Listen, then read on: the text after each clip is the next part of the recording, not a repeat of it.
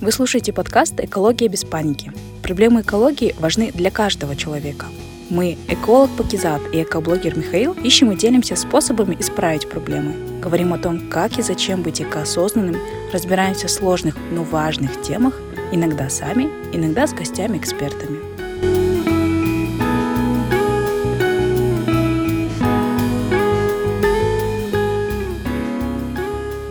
Ребята, наши дорогие слушатели подкаста «Экология без паники», всем еще раз большой привет. Сегодня вы слушаете эпизод нашего подкаста а, под номером 3.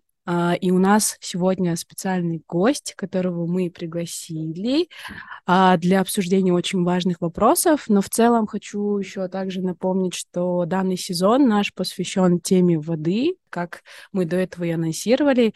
И у нас сегодня необычное вступление, нестандартное, поэтому, Миша, пожалуйста, поприветствуй тоже наших слушателей, и мы начнем, представим нашего гостя. Всех приветствую. Представляй. Все хорошо.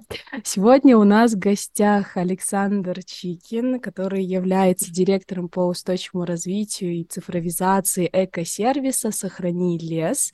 Я считаю, что вы многие слышали про данный крутой сервис. По крайней мере, я давно слышу и всегда мелькает в инфоповодах, а, по крайней мере, в интернете. Восхищаюсь вашей работой.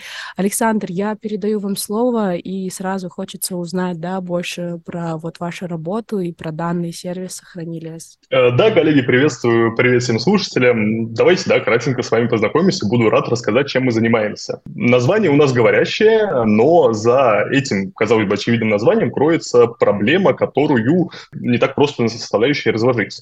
А, дело в том, что а, в России, во многих странах других, а, отрицательный баланс воспроизводства лесов. То есть регионам, лесничеством, национальным паркам не хватает денег на то, чтобы отправиться от последствий э, природных катастроф и катастроф техногенных. Но, с другой стороны, на этом отрезке существует ответственный бизнес, который намерен исполнить свою экологическую ответственность. Эта ответственность может быть э, взята как добровольно, так и принудительно в рамках каких-то законодательных обязательств. И не всегда инвестиции в лесовосстановление для бизнеса очевидны.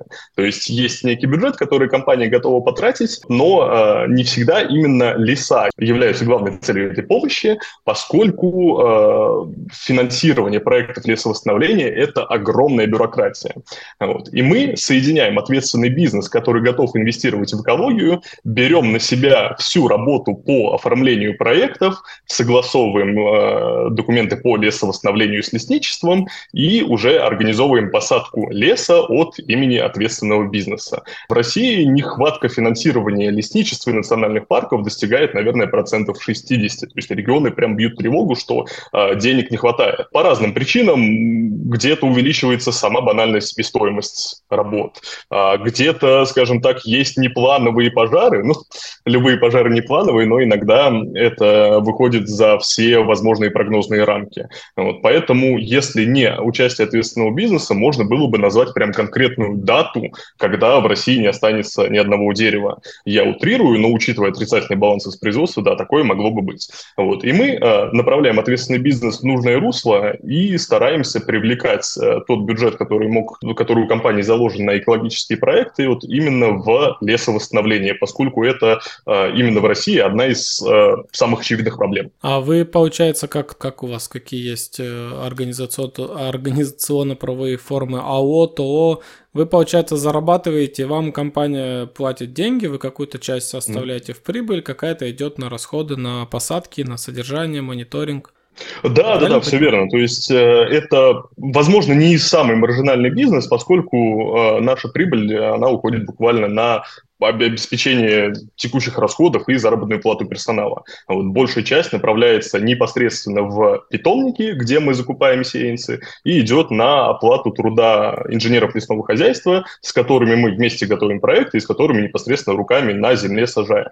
А вот организационно-правовая форма ТО, аналог ТО, пожалуй, это намного комфортнее в нашем представлении, чем вести э, экологическую активность от имени там, какой-нибудь некоммерческой организации, поскольку бизнес с большим доверием относится к другому бизнесу. Он понимает, что вы с ним разговариваете на одном языке, вот, а значит, у вас э, есть там, единый набор ценностей, метрик, вот, и вы э, не стараетесь э, его за, завлечь в некую активность за все хорошее против всего плохого. Вот здесь нужно уметь бизнесу расписывать некие очевидные плюсы для него, что он от этого получит.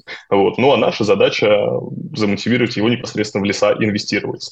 Вот. И пока справляемся, работаем со многими крупными российскими компаниями. Даже немножечко похвастаюсь. Э, с этого августа пассажиры одной из крупнейших российских авиакомпаний могут компенсировать углеродный след своего перелета, купив билеты сразу после этого посадив э, сопоставимое количество деревьев, поглощение углекислого газа от которых обеспечит компенсацию углеродного следа от их полета. Вот. Стремимся мы работать не только с бизнесом, как э, компания с компанией, но и с клиентами наших партнеров для того, чтобы э, экология стала уделом не только корпораций, но и каждого из нас. Не хватает вот этой связки между некой бизнес-экологией и экологией повседневной. Мы стараемся этот мост навести. Можете пример какой-нибудь привести, там, откуда-то куда-то слетать, и сколько это деревьев надо посадить, чтобы компенсировать, и сколько это стоит для пассажира самолета? Давайте, наверное, самый очевидный в рамках э, России маршрут с, э, приведем. Это Петербург-Москва. Э, это угу. в районе 80-100 э, килограмм э, СО2 эквивалента. И как раз посадка одного дерева, ну и его последующий рост, уход за ним позволит углеродный след этого перелета компенсировать. Вот. Одно дерево? По, на самом деле, да не так все страшно. Вот. Но это относительно короткое, относительно короткое расстояние. Вот. Полеты, например, за границу, особенно на курорты Юго-Восточной Азии, там а, углеродный след может увеличиваться до эквивалента в 5-10 деревьев. С какого года ваша компания основана? Мы работаем с 2021 года, но идея mm. по э, посадке леса как э, такой некой объединяющей активности как для компании, так и клиентов у нас теплилась, наверное, года с 2015. Но мы тогда чувствовали, что нет еще, не отложилось, наверное, в умах как потребителя, так и условных корпораций э, такая безотлагательная ценность экологии. И потом экологическая повестка уже к 2020 годам, давайте скажем так, потянулась сама по себе, очень много проблем всплыли на поверхность, очень много международных э, инициатив у нас э, утвердились как раз в 2015 году. ООН, э, наверное, первый задало такой тренд по совместному движению к экологизации. Вот. И условия оформились, и мы вышли на рынок. Так, вы внутри России работаете или есть уже выходы за рамки в другие страны? Сейчас э, мы работаем внутри России, но нам э, очень для нас очень привлекателен рынок э, наших ближайших соседей, в частности Казахстан. Наверное, мы рассматриваем как одного из э, ключевых партнеров, поскольку э, теоретическая часть э, заботы об экологии, ESG-стандарты, э, различные э, методологические изыскания у как бы, моих коллег из, из Казахстана опережают наши российские достижения, наверное, года на два, на три. Вот. И мы понимаем, что как продукт, как идея, это максимально положительно легло бы на условия Казахстана. Особенно если вспомнить лесные пожары этого года. Насколько я помню, в заповеднике Уабая сгорело около 60 тысяч гектаров леса. Это даже по меркам лесной, э, богатой лесом России, огромные потери. Вот, что тогда как у Казахстана общая площадь покрытия лесом буквально 5% против э, российских 48%. То есть это огромные потери. Наверняка у бизнеса в Казахстане тоже не хватает инструментов для того, чтобы эти потери компенсировать. Вот. Но еще надо узнать, есть ли желание эти потери компенсировать. Вот. Очень интересен нам Казахстан. Следующим таким нашим чекпоинтом является, наверное, Китай и Эмираты. А, Эмираты – это скорее такой спортивный интерес, поскольку почвы там минимально предназначены для понятных культур деревьев, но нам интересно посмотреть, как себя вот в климатическом разрезе а, ведут э, южные культуры, банально те же самые пальмы. Вот. Это для нас скорее такой исследовательский интерес. Mm. Китай давно пытается встать на рельсы забота о климате, но очень тяжело ему соблюдать баланс между мощной промышленностью и фокусом на экологию, который сейчас является правилом такой вот здоровой бизнес-этики. Вот. Нам э, интересно посмотреть на отклик наших коллег из Китая, поскольку не так много в Китае лесов.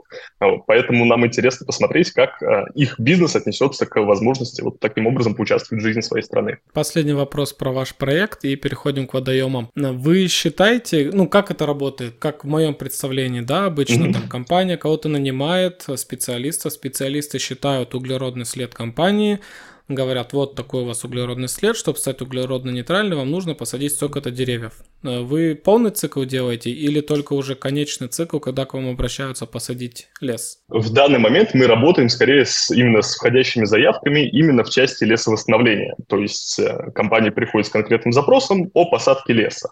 На эту посадку э, мы готовим отчетную документацию, моделируем, во-первых, рост деревьев, то есть понятно, что лес вырастет не скоро, и для того, чтобы как-то его переложить на язык математики, мы должны прикинуть, э, каков будет, какова будет площадь леса через 5, 10, 20, 50 и 100 лет.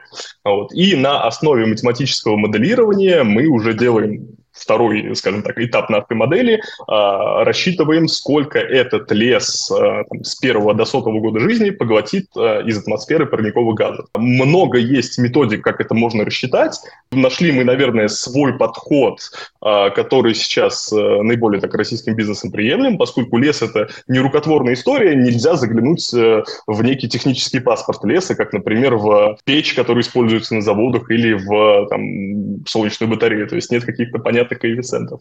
Вот, поэтому это, наверное, самая э, значительная доля нашего интеллектуального труда, именно моделирование леса и э, представление о том, насколько же он углеродный след компенсирует. Обычно компании, которые занимаются лесовосстановлением именно как элементом углеродной повестки, они уже представляют свой углеродный след, поскольку это гиганты промышленности, те или иные обязанности по оценке своего экологического вреда на них уже лежат много лет. Вот, поэтому, как правило, они знают, сколько им нужно посадить, вот, и как оставшуюся разницу им э, достигать через, э, ну, компенсировать через другие проекты. Александр, спасибо вам большое за такую вводную часть, было интересно послушать, а, потому что у нас был такой даже прикол, я думаю, Миша э, тоже это подтвердит. Мы вас вначале, нет, честно, мы неосознанно, мы вас путали с «Посади лес», потом нас поправляли, нам было, да, немного этот непонятно, но в целом это, это классно знать, что такие проекты есть, я понимаю, что у вас очень огромная работа, и знаете, вот, наверное, наши слушатели подумают, вот у нас сезон посвящен воде, да, почему мы сейчас говорим там про лес, да, про посадку, восстановление углеродного следа. И в целом это, я считаю, что это все взаимосвязано. Я не буду доказывать и говорить про круговорот веществ, да, биологических. Но в целом вот когда мы договаривались о записи этого эпизода, мы хотели сделать э, уклон, э, вот, и Миша это тоже подчеркнул, вообще э, понять влияние, да, вот таких зеленых насаждений вдоль водоемов разных видов, будь то реки, реки, озера, большие моря. Вот, и в целом мы хотим, конечно, затронуть тему для нас очень болезненную, для меня лично, это Каспийское море. Я, честно скажу, живя в Казахстане, еще ни разу не видела Каспийское море. Я всегда мечтала с детства, и на следующий год я планирую поехать туда с семьей. Я себе говорю, надо его увидеть, пока он в таком вот виде, который он есть, и учитывая, что он милеет, да. Вот я хочу, и мы хотим в целом послушать, вот что вы знаете вообще в целом про Каспийское море, про его состояние. Я знаю, что у вас огромный научный бэкграунд, и это круто, и я думаю, на нашим слушателям тоже будет интересно послушать, как вы видите со стороны эксперта эту ситуацию с Каспийским морем. Да, спасибо вам большое за вопрос. Здесь действительно есть много что рассказать. А, а, ну, во-первых, я, наверное, разделю вашу а, мечту. Казахстан для меня не чужая страна. Часто езжу в командировки, некоторое время пожил, и поездка на Каспий тоже была такой моей маленькой мечтой. Я также осуществить не успел. Вот, и это действительно будет моя галочка на 24 год. А в каких Понятно, городах вы были? Астана и Уральск. Александр, вот, вы сообщите, да, как, вы сообщите, когда вы будете приезжать. Вдруг у нас получится сконнектиться, и мы вместе увидим Все, не буду Да, я бы на самом деле с радостью. Вот. Но на самом деле одно дело приехать и восхититься красотой, э, не имея под рукой каких-то специальных датчиков, вот. а другое дело э, посмотреть на Каспийское море как на такой э, некий э, природный объект, у которого есть свои проблемы. Вот. Э, готовясь к нашему подкасту, я долго думал о каком-то ключевом месседже, как строить вот, ну, некую линию повествования, к чему мы с вами должны прийти. Вот. И к своему, наверное, сожалению, я понял, что проблема Каспийского Каспийского моря, которую мы сейчас с вами будем обсуждать, она не то чтобы нерешаемая, но одна из э, самых актуальных и таких проблем с жирным знаком вопроса, который вообще есть сейчас в экологии. То есть это э, горячая точка не только Евразии, но и, наверное, всего мира. А дело здесь в том, что э, Каспийское море – это территория, скажем так, межгосударственная, и мы не можем здесь найти э, конкретное действующее лицо, конкретного актора, который, на которого можно свалить всю вину э, за текущее состояние Каспийского моря. А давайте посмотрим, какое текущее состояние. Вот. Самый, наверное, э, первый тезис, который бросается в глаза, если мы с вами полезем э, в интернет смотреть, э, что же у нас сейчас над Каспием нависло, это его обмеление. Есть э, разные точки зрения как бы, по этому поводу. Скептики говорят, что обмеление, потом приход воды – это нормальный природный цикл. Из зря вы, товарищи экологи, переживаете.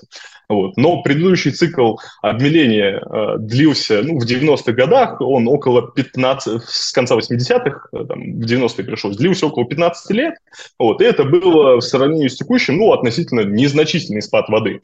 Вот. Тогда как сейчас уже с, две, с начала буквально 2000-х, уже фактически 20 лет, фиксируется постоянная тенденция на снижение воды, и это уже не похоже на природный цикл, э, на который вот можно списать э, всю проблему и закрыть на это глаза. Это такой поверхностный ракурс, который у нас получается при серфинге в интернете. Вот. Здесь нужны какие-то маркеры, э, которым мы можем доверять, и даже научные исследования здесь хоть и будут там самым нашим главным помощником, но они будут не совсем информативны, поскольку это опять сухой набор цифр, где есть временной период, есть убыток воды. Вот. Я, как э, человек, который работает в бизнесе, люблю ориентироваться также на бизнес, на капитал. То есть куда вливаются большие деньги, значит, очевидно, там какая-то проблема есть, присутствует. И самым, наверное, ярким доказательством э, обмеления Каспийского моря являются два таких больших заявления, как со стороны э, России, так и со стороны Казахстана, о намерении увеличить глубину моря в, на определенных территориях, где это обмеление достигло уже критических значений. Вот. С одной стороны, э, президент России выразил, скажем так, намерение об углублении Волго-Каспийского канала, поскольку уже наблюдаются случаи посадки теплоходов на мель. Вот. Так так и одна из нефтяных компаний Казахстана выразила намерение, ну, еще, кажется, в 2020-2021 году об углублении территории э, недалеко от э, своих э, промысловых зон, скажем так.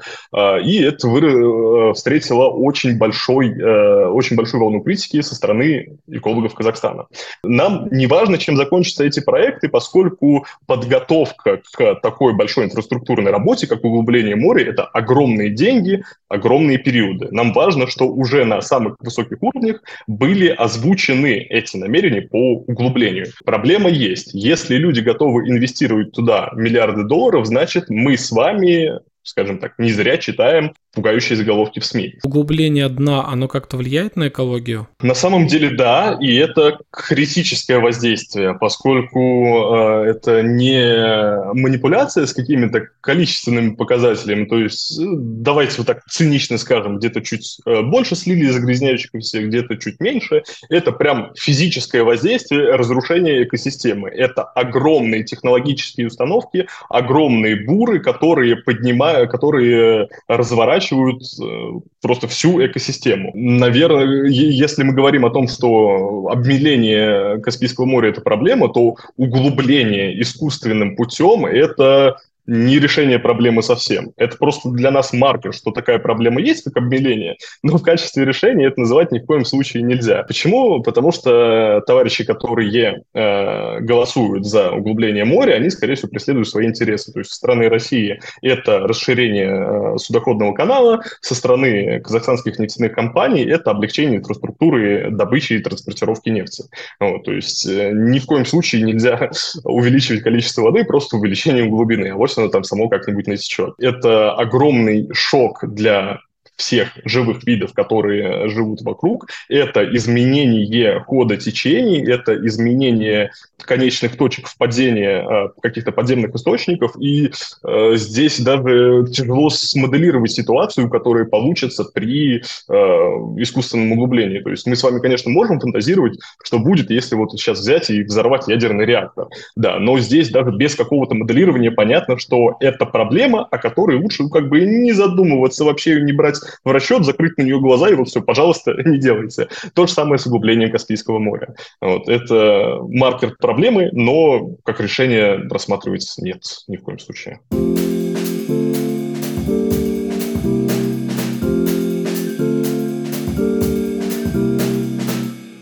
Следующий вопрос касательно Каспийского моря. Вот, Александр, расскажите немножко вот про Тегеранскую конвенцию 2006 года, да, в целом, э, что она из себя представляет, какая есть от нее польза. Мы понимаем вообще в целом, у нас есть огромная и больная история Орала, да, и мы знаем, что там тоже граничат несколько государств, и такая же ситуация с Каспийским морем. Вообще в целом, кто активно участвует вот в спасении, условно говоря, Каспийского моря? Хороший вопрос, номинально интересно всем. То есть сейчас, э, скажем так, учредителями э, Тегеранской конвенции являются пять государств, но э, свою подпись, то есть ратификацию и такое некое соглашение о намерении выразила лишь три страны. Россия вот в 23 году только свою подпись поставила. С одной стороны, это самый важный документ, который у нас есть о защите Каспийского моря, но с другой стороны, давайте мы посмотрим на таймлайн работы с этим документом.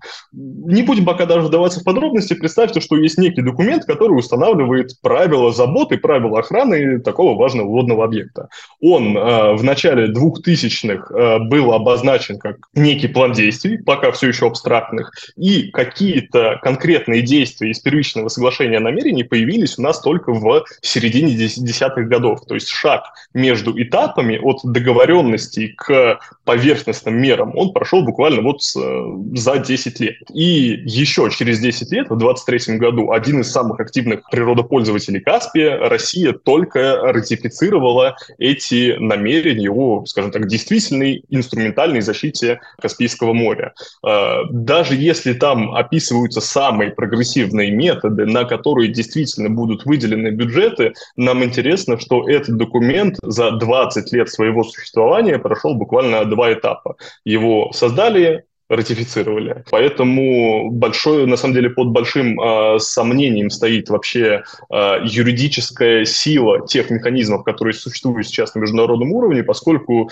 э, та же Россия говорит о еще временном лаге в 5-10 лет по разработке конкретных мероприятий об охране Каспийского моря. Вот. Понятное дело, что 30 лет э, это срок, за который с морем может случиться что угодно. Давайте вспомним тот же самый Орал. Как раз э, 30 лет хватило для его полного осушения. Вот Каспийское море – это экосистема крупнее. За 30 лет э, мы с вами не увидим там голову дна, но тем не менее это не тот документ, та самая э, Тегеранская конвенция, который сейчас имеет юридическую силу. Да, там прописаны механизмы ответственности за загрязнение, но они не могут э, привлечь ни одно из государств к ответственности. А структура загрязнения Каспийского моря, она вот на самом деле интересна, и здесь э, ответственность есть на каждом, но ответственность разного рода. То есть э, Казахстан э, здесь является, наверное, стороной, находящейся в таком в относительно уязвимом положении, поскольку все реки, э, которые связаны с Каспийским морем, они, собственно, в него впадают. И все любые мероприятия, любые мероприятия, любая производственная активность, которая происходит по Волге, по Уралу, она становится такой целиком полностью на Каспийское море влияет. Вот Казахстан, а, здесь тоже, скажем так, казахстанские нефтяные компании имеют свой грешок в части воздействия на побережье, на нефтедобычу, вот, но это это более очевидные трекинги для решения проблем. То есть это вопрос взаимодействия государства и нефтяных компаний. Вот. А как решить проблему на межгосударственном уровне? Вопрос интересный. А эта проблема есть и значительная. Вот. Э, дело в том, что э, практически 60% э, загрязнения Каспийского моря именно, скажем так, на химическом уровне, то есть через микроэлементы, через производственные отходы, это все Волга. Оздоровление Волги является одним из государственных экологических приоритетов России. Вот. Ну, здесь скорее вопрос не в том, что Россия планирует сохранить Каспийское море и экологию Каспийского моря для Казахстана, а в том, что Волга сама по себе важная транспортная экологическая артерия страны. И с этой целью был э, учрежден э, проект оздоровления Волги, на который выделено просто огромное количество денег. Давайте здесь не буду грузить цифрами, сумма была огромная. И этот проект подвергся аудиту Счетной палаты России, вот, и в, особенно сейчас, в отсутствие э, международных аудиторских компаний, международного консалтинга в России, это, пожалуй, наверное, главные эксперты, которые у нас есть в стране, э, они выявили ряд ключевых ключевых э, ошибок в планировании этого проекта, особенно в его реализации, которые наше с вами счастливое будущее не приближают.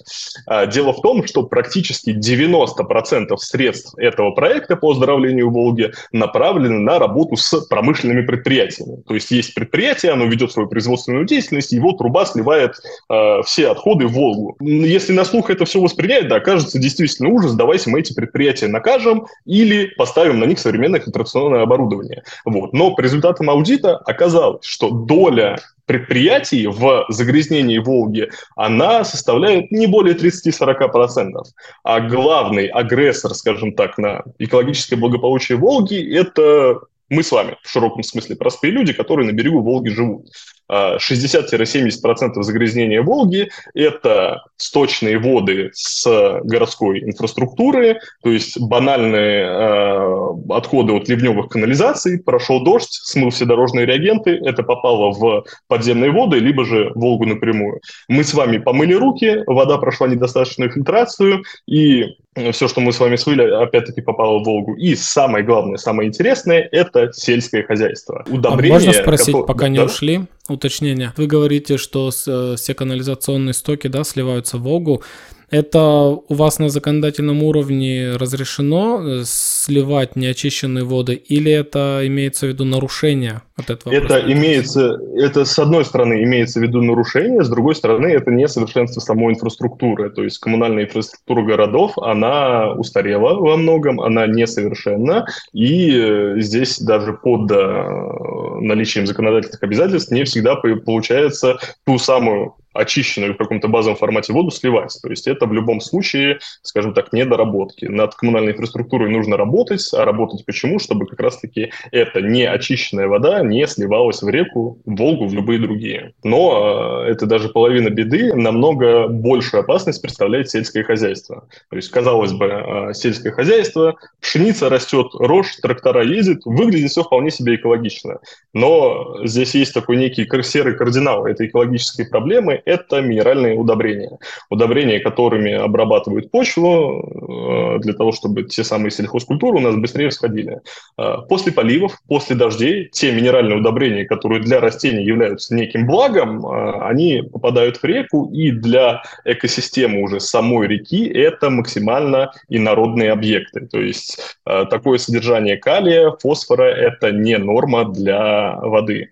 И здесь мы не можем поставить никакой фильтр э, на э, сельскохозяйственные предприятия, никаким образом выстроить защитную инфраструктуру, поскольку у нас нет той самой трубы, труба, наверное, такой самый понятный объект загрязнения, куда мы этот фильтр можем установить. Все это э, через э, подземные течения, банально через почву, в ту самую Волгу попадает. Вот, и 60-70% загрязнения нашей Волги – это, да, город, но самое главное – это сельское хозяйство.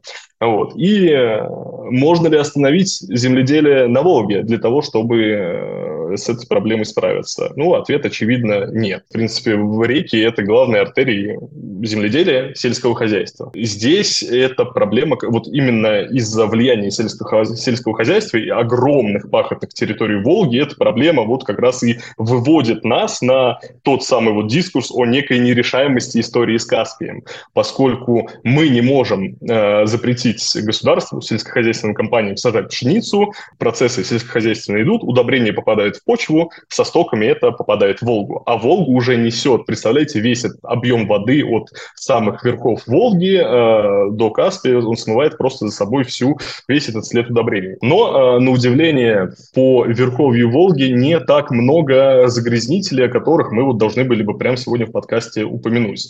Скажем так, на, на, на севере Волги. Давайте, наверное, не сориентируюсь, как правильно говорить, где, где вверх, где низ реки, поскольку это немножко не так работает. Вот. Но одним из э, главных э, инфраструктурных загрязнителей именно в России э, является Дагестан, и он э, получает особенные, э, скажем так, вливания из государственного бюджета для того, чтобы э, минимизировать свое воздействие на Волгу, поскольку место впадения Волги в Каспийское море, здесь вот практически на стыке, вот здесь а, Дагестан находится. То есть, наверное, юг России, здесь ну, ряд южных регионов вносит такой же вред в загрязнение реки, как и практически все течение поверху. Размышляя о том, как вообще с этой проблемой можно справиться, а, часть экологов опускают руки. Я даже поначалу причислял себя к их числу, поскольку ну, проблема тоже кажется нерешаемой. Вот. Но затем, готовясь к нашему подкасту, э, пришел в голову ряд очевидных решений, до которых, на самом деле, с самого начала додуматься почему-то тяжело. А, и здесь мы выходим на связь моей, моей профессиональной траектории с проблемой, которую мы с вами обозначили, это посадка леса. Дело в том, что те удобрения, то хими Э, те химические вещества, которые попадают в Волгу и загрязняют сначала ее, а затем и Каспийское море, если для воды они являются, э, скажем так, чужеродными веществами, то для деревьев это те самые удобрения, которые изначально в почву и попадали. И создание защитных полос между сельскохозяйственными территориями и рекой являются естественным фильтром. То есть, э, если нам с вами сейчас дадут неограниченный бюджет и скажут, решите проблему Каспия вот настолько эффективно, насколько можете, первое, что мы с вами сделаем, это создадим некую естественную изгородь между всеми сельскохозяйственными мощностями на Волге и непосредственно ее сечением. Из э, подводных камней это не самая высокая оперативность. До того момента, пока у нас с вами лес станет естественным фильтром, выстроить себе, отрастит большую корневую систему, которая естественным фильтром работает, пройдет у нас с вами, ну, 20 лет минимум. Есть ли у нас такой э, запас ожидания? Ну, наверное, есть. Как раз 20 лет мы его себе позволить и можем. Вот. Но для этого деревья нужно начинать сажать уже вот вчера. Ну, получается, мы говорим о проблеме загрязнения, да, но проблему обмеления высадка деревьев не решит. У вас же с какие Волга, Урал, там еще Терек питает. На территории вашей страны эти реки тоже мелеют? Или до нас не пускают всю воду, которая идет по Волге? Вот это мне тоже вопрос интересен. Как у вас по статистике обмеления э, рек, питающих Каспий? Хороший вопрос. Снова уходим вот к этой цепочке ответственности, где э, ниточки тоже тянутся к э, Волге на территории России. Есть пессимистичные прогнозы, которые говорят, что Волга в течение 100 лет станет чередой Э, больших озер. Волга действительно мелеет, э, мелеет Урал, и это основные водоносные артерии, которые Каспий как раз водой и снабжают. То есть, да, мы говорим о проектах по, например, углублению дна Каспийского моря, в том числе казахстанскими нефтяными компаниями, но почему его нужно углублять? Потому что водные артерии ту самую воду банально не доносят. Эта проблема началась еще, пожалуй, в период Советского Союза, когда а, Волга стала ограничена каскадом ГЭС. Вот, то есть это такие мощные плотины, такие мощные инфраструктурные объекты, это неестественно для нашей реки, поскольку в природе таких аналогов не существует. Не бывает такое, что огромное стадо бобров берет строить большую плотину. ГЭС вносит свою лепту, и уже, наверное, с Советского Союза было очень много ученых. Пусть и голос был, так скажем так, не до конца услышан, раз эти э, инфраструктурные объекты сейчас стоят, но тем не менее вред был понятен и тогда. Но казалось, что это будет не скоро. Э, послед... Э, это самая задержка воды из из гидроэлектростанции, она, задерживая воду вот в неком ограниченном промежутке позволяет э, ей размывать береговые линии и э, впитываться, оседать на территориях, которые мы бы с вами, ну, наверное, назвали поймой. То есть это э, подтопление пойм и уход э, тех водных ресурсов, которые могли прийти э, в Каспийское море, вот непосредственно в береговую линию. Как с этим бороться? Ну, чем больше вопрос... площадь, да. тем интенсивнее испарение, правильно я понимаю? Да, да, да, само собой. Вот. И эта проблема тоже э, кажется трудно решаемой. То есть мы с вами пришли к тому, что да, есть обмеление, есть химическое загрязнение, вот, и недостаток тех самых водоносных артерий. Хочется сказать, что деревья, возможно, здесь тоже будут одним из инструментов, который поможет нам укрепить береговую линию. Интересный момент, что не все деревья одинаково хорошо береговую линию укрепляют. То есть мы с вами можем посадить банально дуб, э, мощные корни которого скорее наоборот береговую линию испортят. Вот. Но у сосны интересный обратный эффект, ее корни напротив береговой линию укрепляют.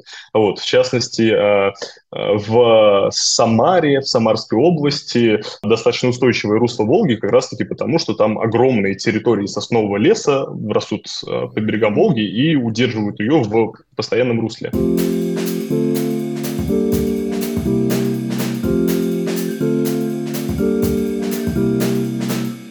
Как, на ваш взгляд, вот, э, мне вот хочется этот вопрос немножко раскрыть, заинтересована ли вообще Россия в спасении Каспийского моря, то есть насколько для нее это важно, или все-таки мы здесь э, больше так, э, как, ну, Казахстан заинтересован, это больше наша проблема, в одиночестве мы, или все-таки получится нам всем договориться, так как это проблема не одной страны. Там кто у нас? Иран есть, Россия, Казахстан, Азербайджан, Азербайджан. кажется, да? Ага. Все? Или еще кто-то? А, мы с вами четыре перечислили. Пятая страна на самом деле э, убежала из фокуса. Фу, но их, да, пять э, стран э, соглашение ратифицировали подписали его изначально учредили. Прям интересный момент. А давайте мы с вами вспомним, кто эта самая пятая страна. Давайте, кто первый? Э, Туркменистан.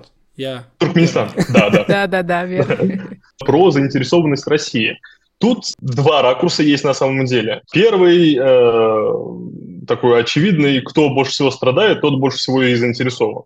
А с этой стороны, очевидно, у Казахстана больше мотивации заниматься проблемой Каспийского моря, поскольку э, Волга – это динамичная водная экосистема, вот, и давайте тоже такой циничный момент, но для понимания. Как бы ее не загрязняли, это постоянно динамичный поток э, и лужа из грязи и загрязнений, давайте вот так вот по-простому, она не останется рядом с тем городом, рядом с тем полем, который и послужил главным эпицентром этого загрязнения. Из-за того, что вода постоянно движется, круговорот воды в природе, э, города, которые располагаются на берегу, они не так ощущают последствия загрязнений, последствия тех самых э, сливов и стоков с сельскохозяйственных полей, как города вокруг стационарной водной экосистемы, как города вокруг Каспия.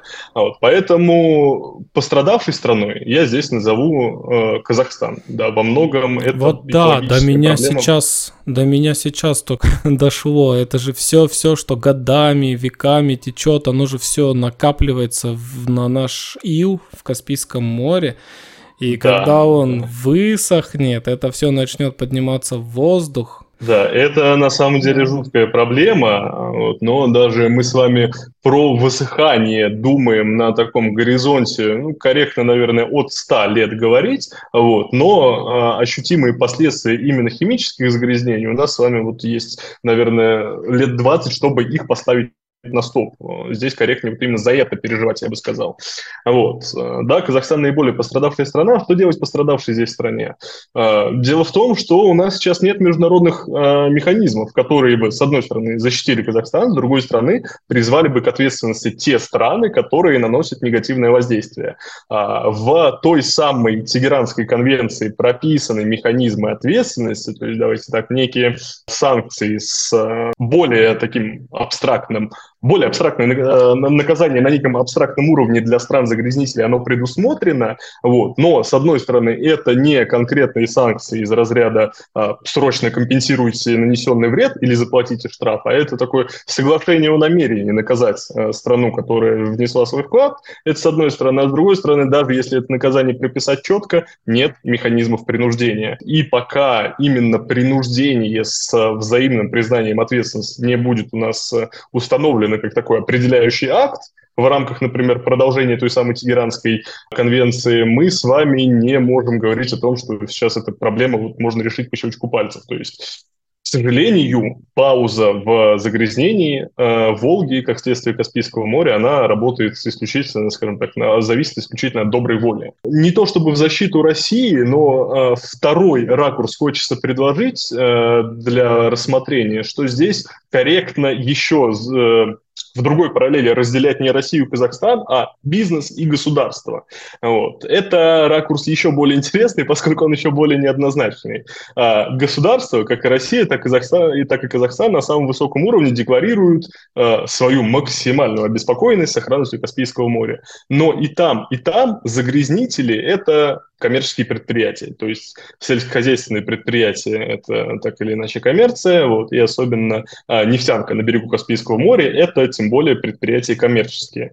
Забота об экологии традиционно для них является, если не обременением, то той формой активности, которую хотелось бы избежать. То есть если есть свободные средства, лучше их потратить на увеличение мощностей, чем на повышение качества, особенно на повышение экологической безопасности э, своих мощностей текущих. Э, здесь было бы интересно принуждать э, сами механизмы принуждения именно государства к своему бизнесу в своей юрисдикции для того, чтобы внести этот бизнес больше заботился о сохранности водных ресурсов.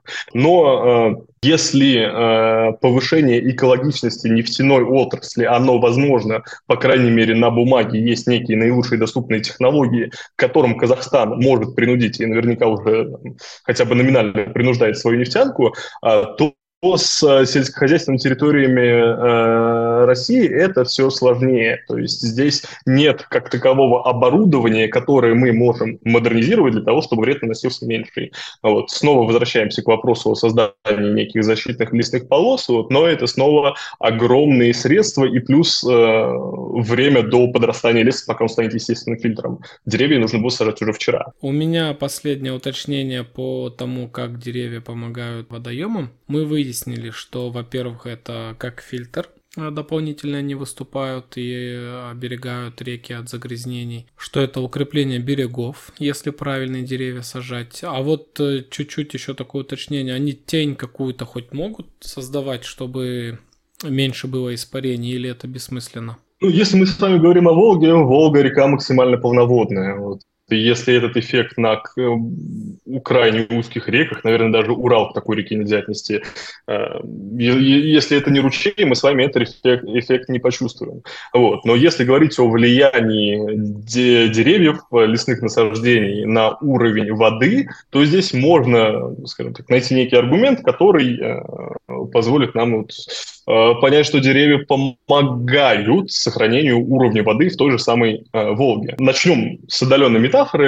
Есть э, население, есть магазины, население получает зарплату, покупает в магазинах, идет какая-то экономическая активность. Если мы с вами откроем дополнительный большой магазин, супермаркет, то оборот денег в общем в этом регионе станет больше. Вот так вот издалека начну. А деревья являются тем самым дополнительным хабом обращения водных ресурсов, которые потребляют воду с одной стороны, с другой стороны ну, забирают ее из почвы, отдают обратно через росу, которые ускоряют процессы естественного круговорота воды. И не, незначительная доля здесь э, как бы, им отдается в ускорении, в бытности такой драйвером для пополнения водных ресурсов, но они позволяют э, обновляться водным ресурсом с чуть большей периодичностью, чем на территориях, которые, которые леса лишены. Пожалуй, большее влияние все все-таки лес оказывает как фильтр и как инструмент укрепления береговой линии для того, чтобы э, оползни, береговая линия не, а, а, не опускалась в реку, для того, чтобы эта линия не разрушалась, и вода не растекалась вширь и продолжала идти по своему естественному руслу. Но если мы хотим а, лес показать именно как а, такой дополнительный драйвер естественного круговорота воды в природе, да, это имеет место быть, но, пожалуй, не тот фактор, на котором следует фокусироваться.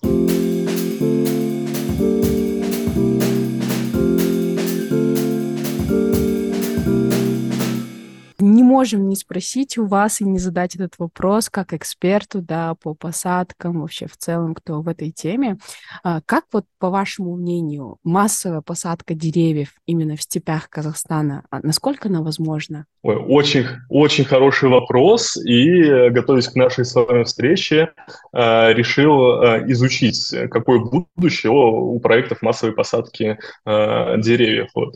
Поначалу я, у меня было такое, вы знаете, двойственное впечатление, поскольку я больше знаком с традиционными культурами для посадки в России, я понимаю, что для ряда откровенно степных регионов Казахстана они будут несколько инвазивной культуры. То есть Э, например, за выезжая за Астану и сталкиваясь с таким бескрайним простором, нам с вами будет максимально непривычно видеть огромную дубовую рощу. Вот. И тот самый зеленый пояс Астаны, э, он выполняет, безусловно, свою функцию по защите воздуха, по фильтрации тех самых подземных потоков, вот. но, э, с другой стороны, он не естественен именно для экосистемы, которая располагается вокруг города.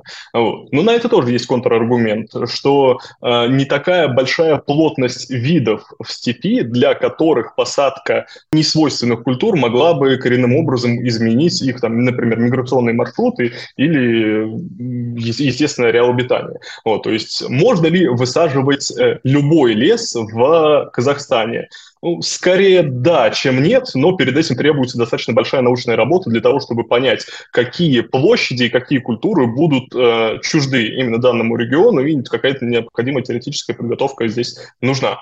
Вот. Но с другой стороны, э, я наткнулся, на самом деле, на замечательный просто сорт деревьев, который помог бы, э, ну, это у меня такой сейчас юношеский восторг, поскольку я раньше про него не слышал, э, наткнулся на информацию о саксауле, и он является максимально естественным Э, для казахстанской природы. Вот. Он достаточно неприкотлив в своем уходе вот, и достаточно прочно сидит в земле. У него более разветвленные корни, чем у таких более э, твердоствольных пород. И с той самой задачей фильтрации э, территории он справился бы замечательно. Были уже у самого государства, у Казахстана, проекты по массовой высадке деревьев, и большая их часть э, в проекте лесовосстановления была именно с Аксаулом. Э, да, у этого есть будущее. Вот. Но здесь мы с вами вами натыкаемся на другую проблему, что э, не хватает сейчас в Казахстане питомников для выращивания тех деревьев э, в таком объеме, которые помогли бы решить экологическую проблему, ну, если не целиком и полностью, то хотя бы вот поставить такую жирную галочку в том, что вопрос лесовоставления в Казахстане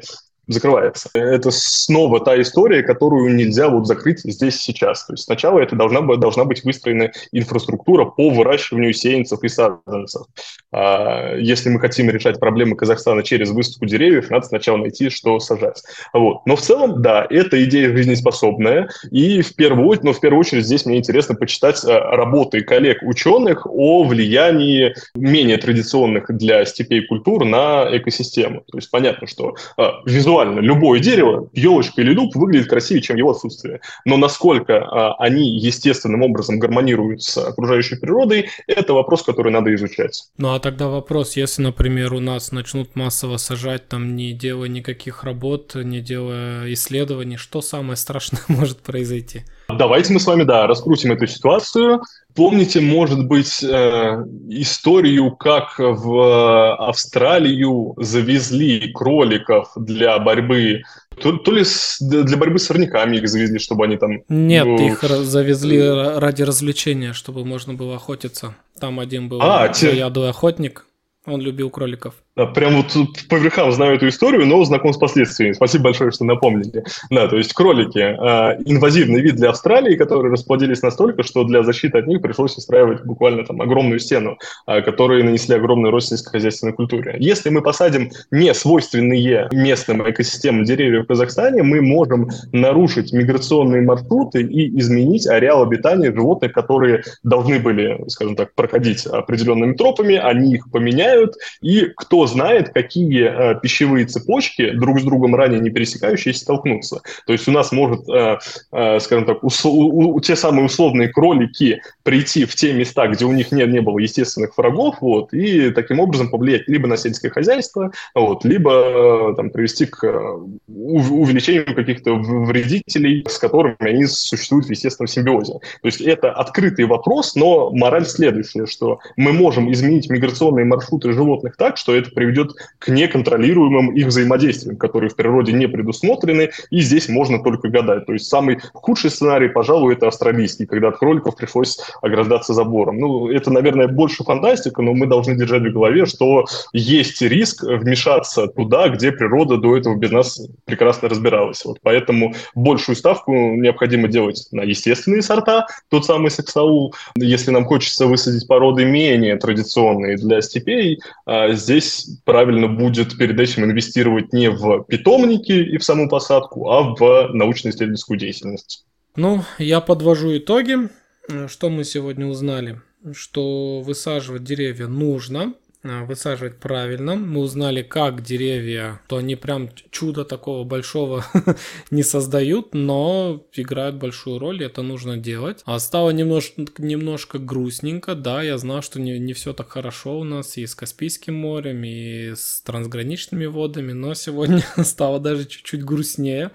А будем смотреть, наблюдать, э, как дальше все это будет развиваться. Все, Саксаул, да, у нас-то в основном леса-то вроде, ну, большая территория Саксаулов, но какой-то сорт, кажется, у нас даже в Красную книгу внесенную или Да, да, внесен. тоже хотела сказать. Нет, он есть в Красной uh-huh. книге. Вот у нас, вот где я родом, с Чуйской долиной, вот там растет именно тот саксаул, который занесен в нашу Красную книгу Казахстана. И его берегут как могут. И вообще в целом про саксаул слышу последние два года очень часто э, от того, что наблюдаем за ситуацией с оралом. И сейчас вот прям ви- даже видела два проекта которые выбивали бюджет на посадку э, на территории уже обмелевшей части водоема и прям активно высаживают. И если не ошибаюсь, уже вот ранний проект, он уже е- у него есть даже какие-то результаты. И вот всегда хотела послушать, может быть, в ближайшем будущем кто-нибудь послушает наш эпизод и скажет, вот, я знаю про этот проект, может быть, мы и такой эпизод запишем. Вообще, в целом, хочется послушать, насколько результативно, потому что все хвалят именно про саксоул. Да, и от себя такое тоже небольшое резюме хочется добавить.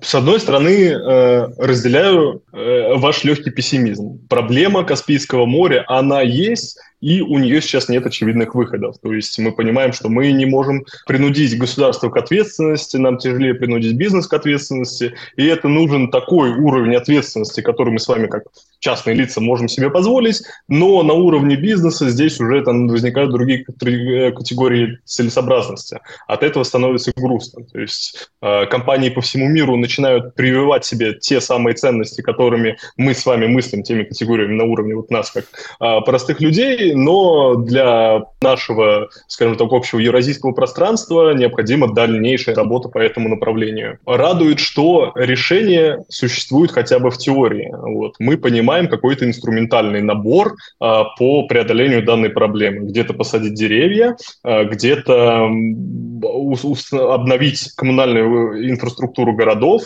где-то это работа с повышением э, экологичности нефтяных мощностей. То есть в теории верхнеуровнево мы знаем, куда нам с вами нужно стремиться. Вот. И, наверное, следующий шаг здесь, поскольку мы очертили, скажем так, куда нам идти, уже э, за нами, то есть за обществом, за экспертами, за СМИ, мы должны больше внимания на эти проблемы обращать. И, наверное, через такие диалоги, как у нас с вами, может быть, мы сможем э, посеять э, разумное зерно рано или поздно оно дойдет до тех, кто принимает э, большие решения, и через э, вот такую силу снизу э, мы покажем, что экологическая ответственность – это полезно не только в в морально-этическом плане, но и с э, точки зрения бизнеса, поскольку компании, которые инвестируют в экологию, у них есть будущее в современном мире. Вот. А если закрыть на это глаза, э, прибыль будет приходить 5, 10, 15 лет, вот, но затем такие компании просто исчезнут с каталогов, вот, и останутся только те, которые разделили эти ценности раньше и услышали нас с вами раньше. Мне вот интересно, у вас сейчас в непростое время, которое сейчас происходит, вообще эко-повестка стоит в приоритете, ESG, как-то вот э, все это соблюдается? Или пока отложено в какой-то долгий ящик? Это волновая история. У нее уже, скажем так, были такие э, тенденции, такие синусоиды. Когда только все случилось, э, очень много было скепсиса, скепсиса, что ESG теперь уйдет окончательно вообще из страны. Вот. И затем где-то месяца два-три, ну, до лета понадобилось, чтобы э, восстановить повестку. Э, компании поняли, что, ну, как бы государство не намерено сворачивать свои там законодательства законодательные трекинги, вот, и был услышан сигнал, что нет, ребята, э, у нас будет биржа углеродных единиц, мы будем следить за уровнем выбросов парникового газа с вашей страны, поэтому сохраните, пожалуйста, инвестиции на прежнем уровне. Конец 2022 года прошел максимально оптимистично. У нас э, запустилась биржа углеродных единиц, где компании, э, которые реализовывают экологические проекты, фиксируют результат по сокращению выбросов в таком в неком численном эквиваленте, а компании, которые не могут или не хотят себе позволить непосредственно заниматься вот э, экологическими историями своими мощностями, они могут просто купить этот эффект у подрядчика, который уже такой проект сделал.